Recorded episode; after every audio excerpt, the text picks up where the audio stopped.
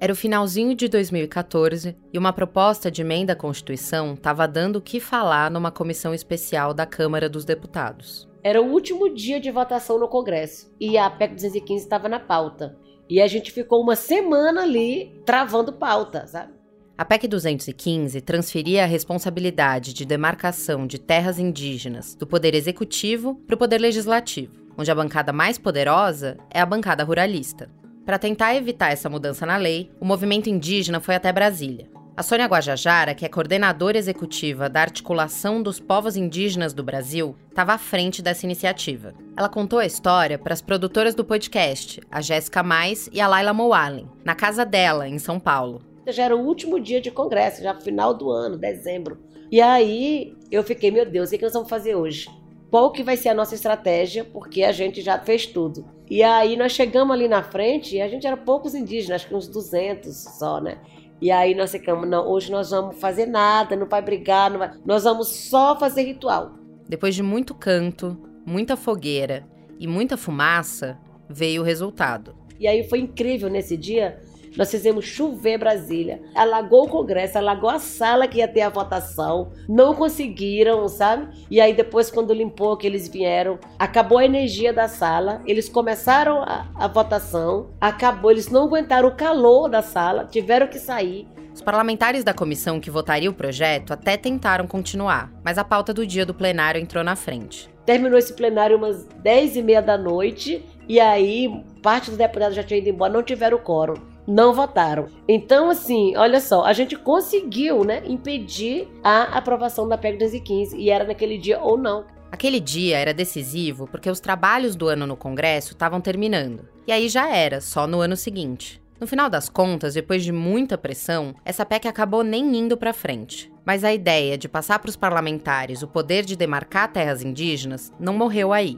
Ela foi parar em outro projeto, o PL 490. Se aprovado o projeto de lei para novas demarcações, haverá a necessidade de se comprovar que a ocupação da terra ocorreu até outubro de 1988, quando houve a promulgação da Constituição Federal. O projeto também proíbe a ampliação de terras que já foram demarcadas e flexibiliza o contato com povos isolados, que hoje não mantêm contato com a sociedade. Esse projeto foi aprovado no ano passado na Comissão de Constituição e Justiça da Câmara e agora está esperando para ser votado no plenário. Aliás, ele só não foi votado até agora porque os movimentos continuam fazendo pressão para ele não ir para frente. O movimento indígena é conhecido por usar várias estratégias para barrar o que eles consideram um retrocesso. Isso pode ser desde colocar artistas em trios elétricos na frente do Congresso, até bater na porta dos gabinetes lá dentro para tentar convencer os políticos. Muitas vezes eles acabam preferindo a primeira estratégia, a que acontece na rua, porque as portas de Brasília não são muito fáceis de abrir. Fomos barradas mil vezes ali na porta, né? Então a gente entendeu que precisava ter algum do nosso lá para facilitar ainda mais porque é, ali é porta fechada, né? Ali é, é, um lugar que só tem o nome de lugar do povo, né? Casa do povo, mas que o povo mesmo não consegue entrar ali fácil. Hoje, só tem uma parlamentar indígena no Congresso Nacional, a deputada Joênia Wapichana, da Rede de Roraima. Ela está no primeiro mandato e é só a segunda representante indígena na história do parlamento brasileiro. O movimento quer mudar isso nas eleições de outubro. O número de candidatos indígenas na eleição desse ano é recorde. E quando a gente fala das mulheres, ele disparou. Em 2018, elas eram 49 candidatas. E agora são 82. A gente não quer mais agora só entrar para dar visibilidade para as candidaturas indígenas, né? A gente quer entrar para ganhar. E aí a gente resolveu lançar as candidaturas indígenas enquanto bancada.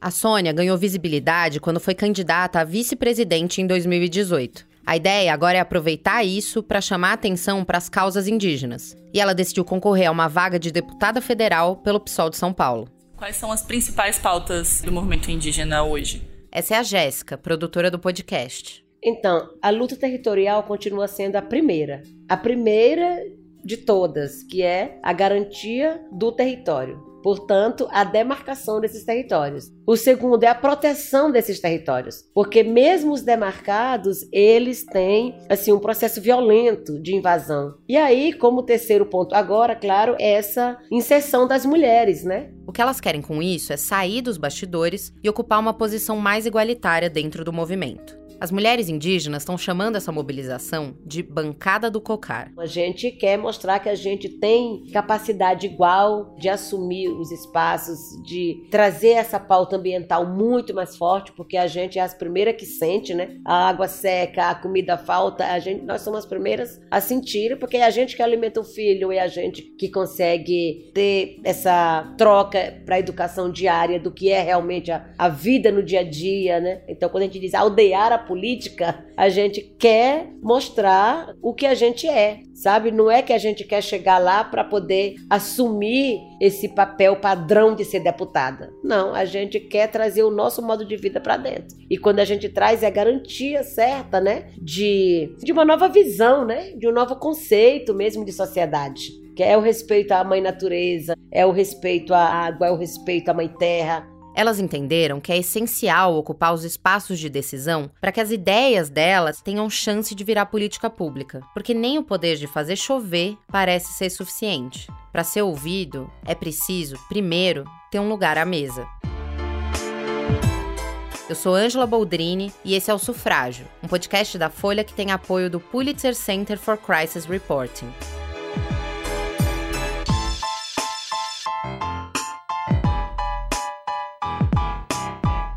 Episódio 4 Lobby do Batom. O tipo de pressão que o movimento indígena fez nesse caso não é novidade na política. Isso rola em todo lugar e há muito tempo. E é só por causa desse tipo de pressão que as brasileiras conseguiram conquistar direitos como o de ter licença maternidade e de serem donas das suas próprias terras. Para contar essa parte da história, eu fui até o Rio de Janeiro. Em 85 a gente lança a campanha constituinte para valer tem que ter direitos da mulher e tem que ter palavra da mulher, que é botar mulher dentro do Congresso Nacional, né? E constituinte sem mulher fica pela metade, tudo isso. E a gente começou a levar essa campanha para todos os estados do Brasil. A socióloga Jaqueline Pitangui me recebeu no escritório dela, que tem as paredes cobertas de cartazes. Um deles é rosa, ilustrado com uma imagem do Congresso Nacional. Em cima das torres gêmeas do Congresso, em letras grandes brancas, está a frase que ela acabou de dizer: Constituinte sem a mulher fica pela metade. Esse acervo da Jaqueline registra um momento importante da luta por direitos femininos no Brasil. Era o fim da ditadura militar e no ano seguinte, 1986, os brasileiros iam escolher os parlamentares que iam escrever a nova Constituição do Brasil Democrático. A Jaqueline era presidente do Conselho Nacional dos Direitos da Mulher. Esse órgão tinha acabado de ser criado pelo governo Sarney e, na prática, tinha a estrutura de um ministério. Isso significa que ele tinha servidoras, orçamento e, ao mesmo tempo, autonomia. Elas usaram os recursos do conselho para fazer campanhas, com cartazes, propagandas em revistas e jornais e comerciais na televisão. Tudo isso para incentivar o voto em mulheres. E deu resultado. Na eleição de 1986, o número de eleitas cresceu consideravelmente.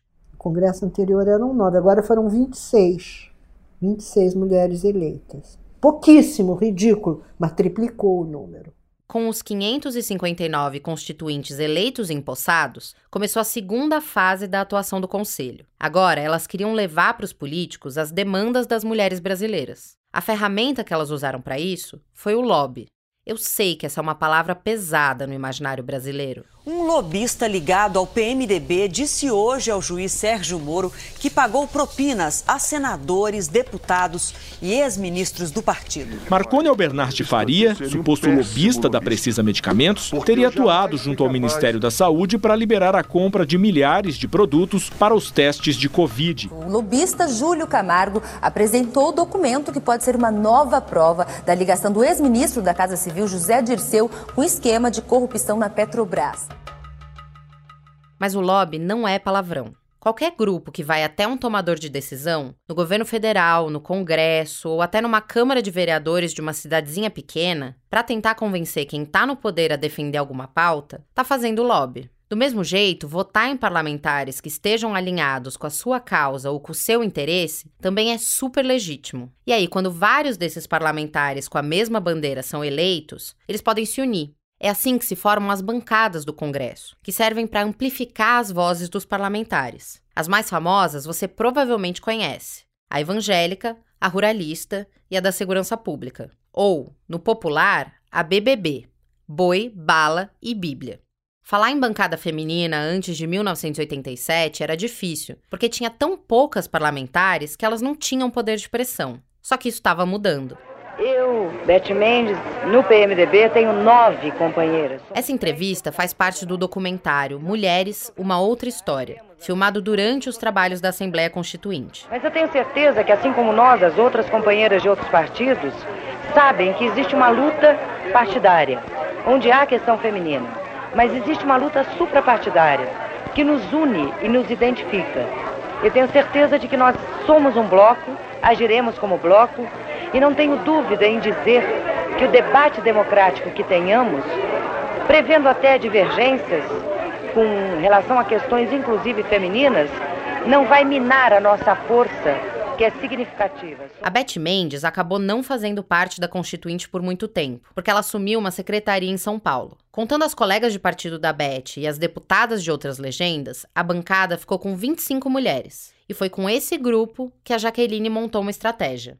Elas começaram a elaborar o que seria a plataforma das mulheres na Constituição.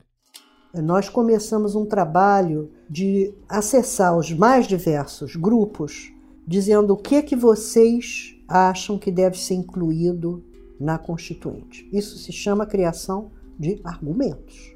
Vindos da onde? Vindos da base, da sociedade, não nós lá no conselho, num grupo de sábias, decidimos. Em 2022, é super fácil fazer chegar no seu representante alguma demanda. Você só precisa, sei lá, marcar ele no Twitter. Mas no meio dos anos 80, a coisa era mais complicada. Um tempo sem internet, telefones péssimos, você às vezes pedia linha, a linha caía e tal. Ainda mais lá em Brasília, que devia ser tudo mato, né? É, tudo.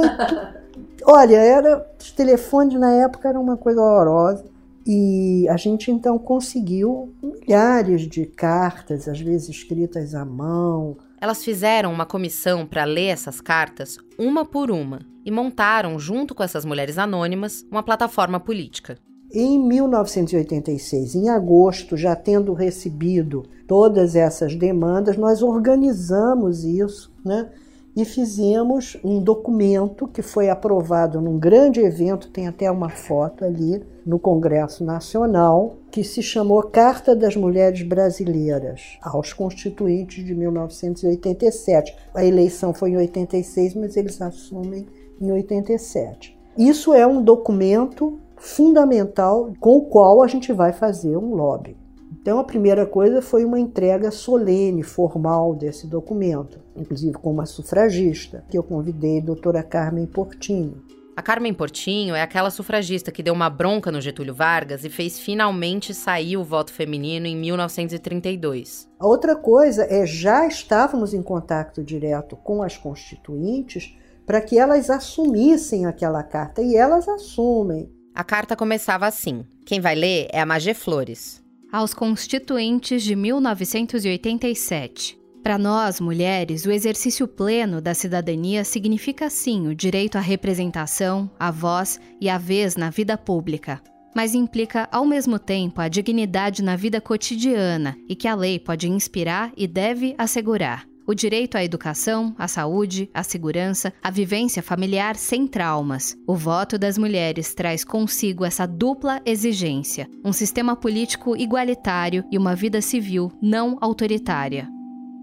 O documento se dividia em eixos, como família, violência e educação. Ele não vinha assinado pelas deputadas. Os nomes que vinham assinados no envelope não tinham sobrenome. E era uma lista imensa: Ana, Maria, Joana, Raimunda e por aí vai. No final, uma expressão sintetizava: Nós, mulheres brasileiras. A partir daí, você sabe que a Constituinte ela funciona com capítulos, comissões, relatores, relator geral. É, não é fácil o sistema. Então a gente ia acompanhando aquilo tudo e todas as vezes que estava para ser discutido um tema que era diretamente do nosso interesse, nós íamos para o Congresso Nacional. Então, isso é que se chamava de lobby. O movimento que a Jaqueline liderava ganhou um apelido: Lobby do Batom. A gente se arrumava antes de ir para o Congresso, penteava o cabelo, passava batom, botava salto alto. E lá íamos nós. E aí, um dia, um deputado falou: Ih, sempre tinha uma coisa, sabe, jocosa. Lá vem aquelas mulheres, olha só, tudo de batom, o que, que será que elas querem? Uma coisa bem assim, preconceituosa mesmo, né? Vulgar. E aí a gente na hora ficou, porra, depois não dá a volta por cima. As mulheres usam mesmo batom, a gente usa. E a boca é um instrumento muito poderoso, a voz é um instrumento muito poderoso, a nossa boca é muito poderosa, né? E daí nós incorporamos, né? Esses mesmos homens que faziam piadinha com as deputadas e com as lobistas do conselho eram aqueles que elas precisavam convencer. Afinal de contas, com 25 votos, você não aprova nada no Congresso. Então era alguma coisa ligada a direitos trabalhistas, a gente ia falar com Lula, a gente ia falar com o pessoal mais ligado a essa área, era alguma coisa ligada à saúde, vamos ver quais são os deputados da área médica que estão ligados a essa questão de saúde, vamos conversar com eles. Então você tinha um, um mapeamento do Congresso Nacional e a gente ia todo dia, todo dia. É assim que se faz lobby. Uma coisa que a Jaqueline deixou bem claro na nossa entrevista é o quanto elas eram pragmáticas. As mulheres do conselho negociavam também com quem podia ser aliado em uma pauta e discordar completamente de outra. Você falando isso me lembrou muito da atuação da Berta em relação ao sufrágio, né? É. Você fala que também ela ia de, de porta, em porta. porta. É. Pois é, porque dentro do parlamento você faz o quê? Você convence. Você, né? você não tem como fazer faça-se Isso não existe, né? Como que você convence? No nosso caso, era com essa articulação né, mais ampla, com os grupos diretamente interessados. Além de ir atrás dos parlamentares ligados a cada causa, o Conselho também organizava visitas das próprias mulheres interessadas aos gabinetes. Mulheres rurais, vamos lá, vamos lá com as mulheres rurais. Né? E conseguimos né? direito à propriedade da terra para as mulheres rurais mulheres encarceradas, com mulheres que já foram encarceradas, mulheres que já tiveram situação prisional, para demandar o direito à amamentação. Era, era, ouvir o que as mulheres queriam, né? Mulheres negras denunciar a, discriminação racial ainda presente no Brasil e por aí vai. Foi com essa estratégia de mão dupla que o lobby do batom conseguiu conquistas históricas. Entre elas, a de que as mulheres presas têm o direito de amamentar os filhos, que as mulheres rurais podem ser donas da própria terra e que as empregadas domésticas têm direitos iguais ao de qualquer outro trabalhador. A Jaqueline considera que foi com a Constituição de 1988 que a mulher deixou de ser legalmente cidadã de segunda classe no Brasil. Se você lê a Constituição, você vê que nós somos iguais em direitos no âmbito da família, no âmbito do trabalho, no âmbito da saúde reprodutiva, ou seja, as proposições constitucionais são proposições igualitárias. Essa igualdade tem muito a ver com uma frase pequenininha que elas brigaram pra caramba para colocar no texto final. Homens e mulheres são iguais em direitos e obrigações nos termos desta Constituição. E eu acho que é importante as mulheres brasileiras saberem isso porque é muito importante saber de que patamar a gente está, para a gente poder defender o que foi conquistado. Porque se não tem nada, é terra arrasada, eu vou sentar num canto e chorar. Não é bem assim. Eu falo sempre isso. Os direitos são conquistas diárias. Então vamos defender o que tem aí. Né? Não há na legislação brasileira, que eu saiba, leis claramente discriminatórias, nem por sexo, nem por raça e etnia. Não há. Agora, que existe a discriminação, aí são outros 500. A Carta Constitucional de 1988 assegurou direitos para muitos grupos que estavam à margem da sociedade até aquele momento, mas não deu para chegar a um acordo em todos os assuntos. Dentro da bancada feminina mesmo tinha temas dificílimos. Um deles era o direito de abortar. Não houve consenso possível sobre a ampliação do direito de interrupção da gravidez. Na época, ele era restrito a só dois casos que estavam previstos no Código Penal: estupro e risco de vida para gestante. Hoje, existe mais uma condição para o procedimento, que é a anencefalia do feto. E os direitos reprodutivos continuam sendo o principal ponto de conflito na bancada feminina até hoje. O que? Não, o que é isso? O que é isso? Eu não posso falar? Deputada, depois eu vou fazer uma acusação então, depois defundada, não é então, verdade. No dia 6 de julho, eu fui para a Câmara dos Deputados acompanhar uma sessão da Comissão de Defesa dos Direitos da Mulher. Estava na pauta a votação de uma homenagem para a juíza Joana Ribeiro Zimmer e para a promotora Mirela Dutra Alberton, de Santa Catarina. Elas são responsáveis por esse caso aqui. Uma menina de 11 anos, vítima de estupro, estava sendo mantida pela justiça num abrigo de Florianópolis para evitar que fizesse um aborto legal. A Corregedoria Geral de Justiça e a Corregedoria do Ministério Público apuram a conduta da juíza e da promotora que impediram a menina de interromper a gravidez. A ideia de homenagear as duas em nome da comissão foi apresentada pelo deputado Diego Garcia, do Republicanos do Paraná, e pela deputada Cristonieto, do PL do Rio de Janeiro. A Cris é militante católica e a principal voz na Câmara contra o direito à interrupção da gravidez. No ranking elaborado pelo Elas no Congresso, da revista Asmina, que mapeia a atuação de todos os parlamentares em temas que afetam as mulheres, a deputada é considerada campeã de propostas desfavoráveis. E ela é uma das mais ativas da comissão, onde, nesse ano, as cadeiras estão quase todas ocupadas por conservadores. Aliás, essa é uma comissão recente. As pautas consideradas femininas passavam pela Comissão de Seguridade Social e Família até 2016. Nesse ano, o então presidente da Câmara, Eduardo Cunha, do MDB do Rio de Janeiro, decidiu criar um colegiado específico para as mulheres. O que parece ser algo bom, certo? Então, na época, isso também não foi consenso. As deputadas da esquerda acusaram o Cunha de tentar esvaziar a presença feminina em outras comissões e de usar o novo colegiado para avançar com pautas conservadoras. E tudo indica que elas estavam certas, pelo menos nessa última parte. A presidente atual da comissão é a deputada Kátia Sastre, do PL de São Paulo. E ela começou a votação da homenagem. Item Encontra-se sobre a mesa o requerimento de autoria da deputada Samir Bonfim para retirada de pauta. Com a palavra, a autora do requerimento para encaminhar a favor por três minutos. A Samia Bonfim é líder do PSOL na Câmara e uma das poucas deputadas da esquerda que compõem a Comissão da Mulher. Obrigada, presidente. Ela e outras parlamentares contra a homenagem à juíza sabiam que estavam em minoria. Ou seja, se fosse para o voto, elas iam perder. Aí, elas decidiram usar uma outra estratégia, que é o que a gente chama no Congresso de kit obstrução. A gente está falando do caso de uma criança de 11 anos que foi estuprada, que uma juíza se utilizou do seu poder e da sua autoridade para dissuadi-la, impedi-la, violentá-la, para que ela não pudesse exercer um direito que é garantido desde a década de 40, que é da interrupção da gestação em caso de estupro. Funciona assim: antes de um projeto ser votado, qualquer parlamentar pode apresentar pedidos para que ele não seja analisado naquele dia. É a tal retirada de pauta. Aí, quem está querendo obstruir vai pedir para discursar, vai chamar o coleguinha para falar também, vai enrolar o máximo que der. É tipo quando um time de futebol começa a fazer cera para gastar tempo e ver se acaba logo o jogo, sabe?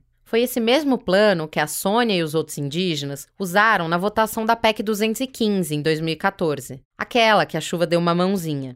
É que no Congresso as comissões só podem funcionar enquanto não tem nada rolando no plenário, que é o lugar onde todos os deputados ou senadores votam juntos. Quando começa o dia por lá, as sessões de comissão são suspensas e tudo que tiver na pauta tem que ficar para depois. Olha de que seres humanos a gente está falando, tá falando de pessoas perversas que querem humilhar as crianças e humilhar as mulheres, que querem levar adiante essa tortura e a deputada está tentando homenageá-las.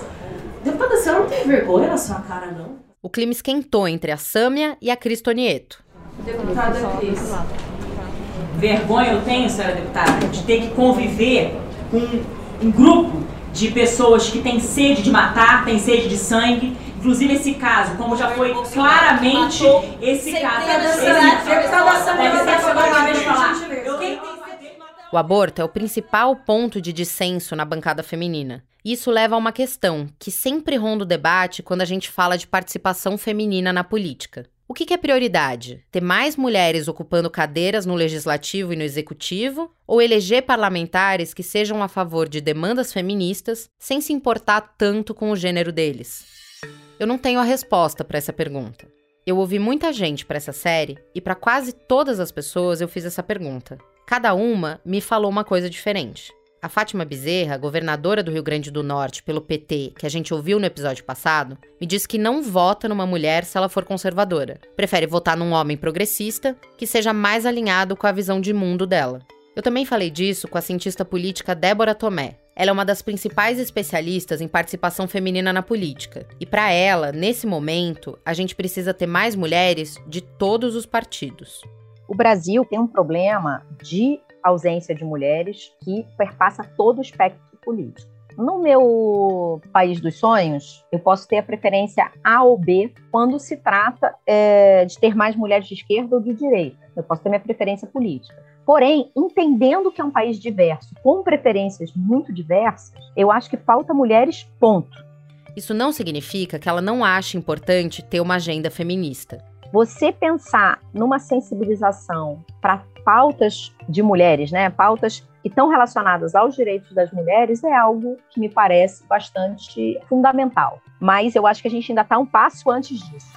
Eu queria entender melhor cada lado desse debate e fui conversar com duas mulheres que discordam em quase tudo. A gente viu que em 2018 houve um crescimento grande da bancada feminina, puxado Sim. principalmente por parlamentares conservadoras.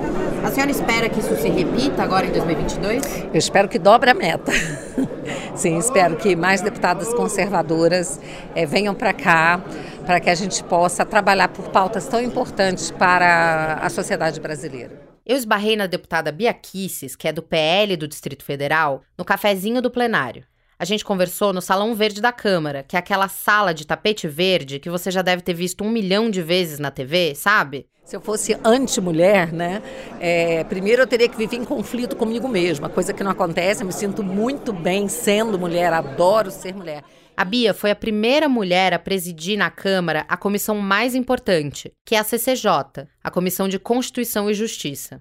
E em segundo lugar, eu não teria tantas eleitoras mulheres que me abraçam nas ruas, que dizem que eu as represento. O que falta é essas mulheres terem uma compreensão da política, entenderem que nós aqui representamos uma parte da população. Nenhuma deputada representa todas as mulheres. Aqui é o sistema proporcional. Eu represento uma parcela da população, as deputadas da esquerda representam outra parcela da população e todas fomos eleitas todas temos o direito de estar aqui. É legítimo. Agora... Quando eu perguntei para Samia o que ela achava, ela concordou em partes com a Bia. E é possível que essa tenha sido, tipo, a primeira vez que isso aconteceu desde que as duas chegaram no Congresso. Eu acho assim, tem um aspecto que é um aspecto democrático, de composição social. Somos mais da metade da população e somos somente 15% do parlamento. Então é evidente que precisa de medidas para reparar esse problema, essa distorção. Isso também vai colocar mulheres mais conservadoras aqui dentro.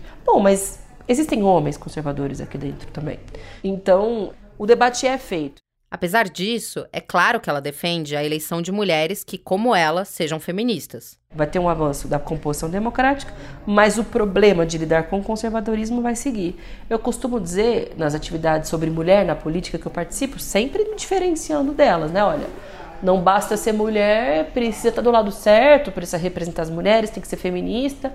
Então vote numa mulher, vote numa mulher feminista, vote numa mulher lutadora, antifascista. É isso, vários homens parlamentares me representam muito mais do que muitas mulheres parlamentares conservadoras. Eu falei com a Sâmia depois do fim da sessão da comissão que propunha uma homenagem à juíza Joana Zimmer. Naquele dia, depois que a briga acabou, começou a votação do requerimento de retirada de pauta. E no Congresso é assim: muitas vezes os deputados dão presença numa comissão e, se o assunto que está na pauta não é prioridade para eles, eles saem e vão fazer outra coisa. Ficam na discussão, basicamente, os deputados para quem a pauta do dia é a prioridade. No caso da homenagem, eram as deputadas da esquerda e os autores do pedido. O lado que queria barrar e o lado que queria aprovar o projeto. Aí, quando começou de fato a votação, as assessorias dos parlamentares de direita começaram a mandar mensagem para eles para ver se eles voltavam para a comissão para colocar o voto lá. Só que eles não apareceram. E aí foi a vez da direita fazer cera. A Kátia Sastre deixou a votação aberta mais de meia hora, o que é bem incomum quando a gente fala de comissões. Meia hora. Eu queria pedir, fazer uma pergunta, senhora. A gente tem um critério de razoabilidade que meia hora, com uma votação aberta. Eu Nós estávamos aguardando. Nem já vi, já vi várias. Mas nessa- comissão Não. é inédito, É, presidente. mas- Realmente, mas assim, é o- é o- com a votação aberta. Nós podemos é, permanecer aberta a votação, sim. É, mesmo que não tenha visto nessa comissão ou em qualquer outra, nós já vimos votação ficar por muito tempo, isso independe de comissão para comissão. É, nós estávamos esperando, porque se eu encerrar agora, nós vamos é, derrubar essa, essa reunião. Mesmo com toda essa espera, a ala conservadora não conseguiu trazer os deputados para colocar os votos que eles precisavam para vencer a obstrução. E a sessão terminou com uma vitória das deputadas progressistas da bancada feminina. A tática de obstruir tem sido cada vez mais usada pelas bancadas da oposição. É que, com o boom conservador de eleitos, o trabalho de deputadas como a Sâmia muitas vezes tem sido de ficar na defesa, impedindo o adversário de marcar gol. E isso também está totalmente dentro das regras do jogo. Depois desse dia, o requerimento de homenagem à juíza entrou outras vezes na pauta da comissão, mas até agora ele não foi votado. E a discussão da Cris com a Sâmia viralizou no Twitter e saíram várias reportagens sobre a confusão. Mas quase todas as mulheres com quem eu conversei para esse podcast dizem que esse tipo de briga na bancada feminina é a exceção, tanto na Câmara quanto no Senado. Existem divergências, sim, mas eu acho que existem hoje mais convergência. Alguns dias depois da sessão da Comissão da Mulher, eu voltei para o Congresso. Dessa vez eu entrei no Salão Azul, que fica no Senado, e fui conversar com a senadora Elisiane Gama, do Cidadania do Maranhão. Ela é a atual presidente da bancada feminina da casa, que foi criada só em 2021. O grande problema é que o ponto polêmico ele é mais exposto. Então você pega 10 pontos, tem nove que nos une, tem um que desune, digamos assim, mas esse um é tão exposto, é tão exposto que parece que os demais não unem. E não é assim. Não é assim, eu te digo, pela prática diária que nós temos. Atualmente, a bancada tem 16 senadoras, ou seja, 19% do total de cadeiras do Senado. A gente praticamente não tem divergência de voto. A gente coloca no grupo e chama o voto por uma questão democrática que a gente precisa ouvir as colegas. Mas assim, é quase que unânime nossas convocações e os nossos pleitos com votação plena de todos. Entendeu? É muito raro a gente ter uma divisão. Por quê? Porque nesses debates que tem a ver com a vida, com a saúde, com a educação, entendeu? Nós estamos sempre muito juntas. Então, é mais forte do que simplesmente, às vezes, um alinhamento político. Passou por elas uma articulação importante do ano passado. A votação do projeto de lei para distribuir absorventes para mulheres em situação vulnerável. A proposta foi aprovada na Câmara e no Senado, mas vetada pelo presidente Jair Bolsonaro. É tão básico, né? Que quem vive, quem viveu uma infância, uma adolescência economicamente instável, sabe o quanto isso é terrível. Eu sou de uma família de cinco irmãs, nasci no interior do estado do Maranhão. Então, imagino que é cinco irmãs, escadinha uma atrás da outra, menstruando ao mesmo tempo. Então, é devastador se você não tem uma condição mínima de dar esse higiene a essa mulher. A proposta que foi apresentada pela colega na Câmara é tão básico e foi votado com tanto envolvimento que foi assustador o veto. Sabe, eu esperava qualquer veto, menos esse veto. Menstruar é realmente uma coisa muito básica. Mesmo assim, o Congresso só olhou para isso em 2021. E quem trouxe o assunto para a pauta foi um grupo de mulheres, ou melhor, de meninas, que fizeram lobby. Pode ir? É, eu sou Amanda, eu tenho 20 anos.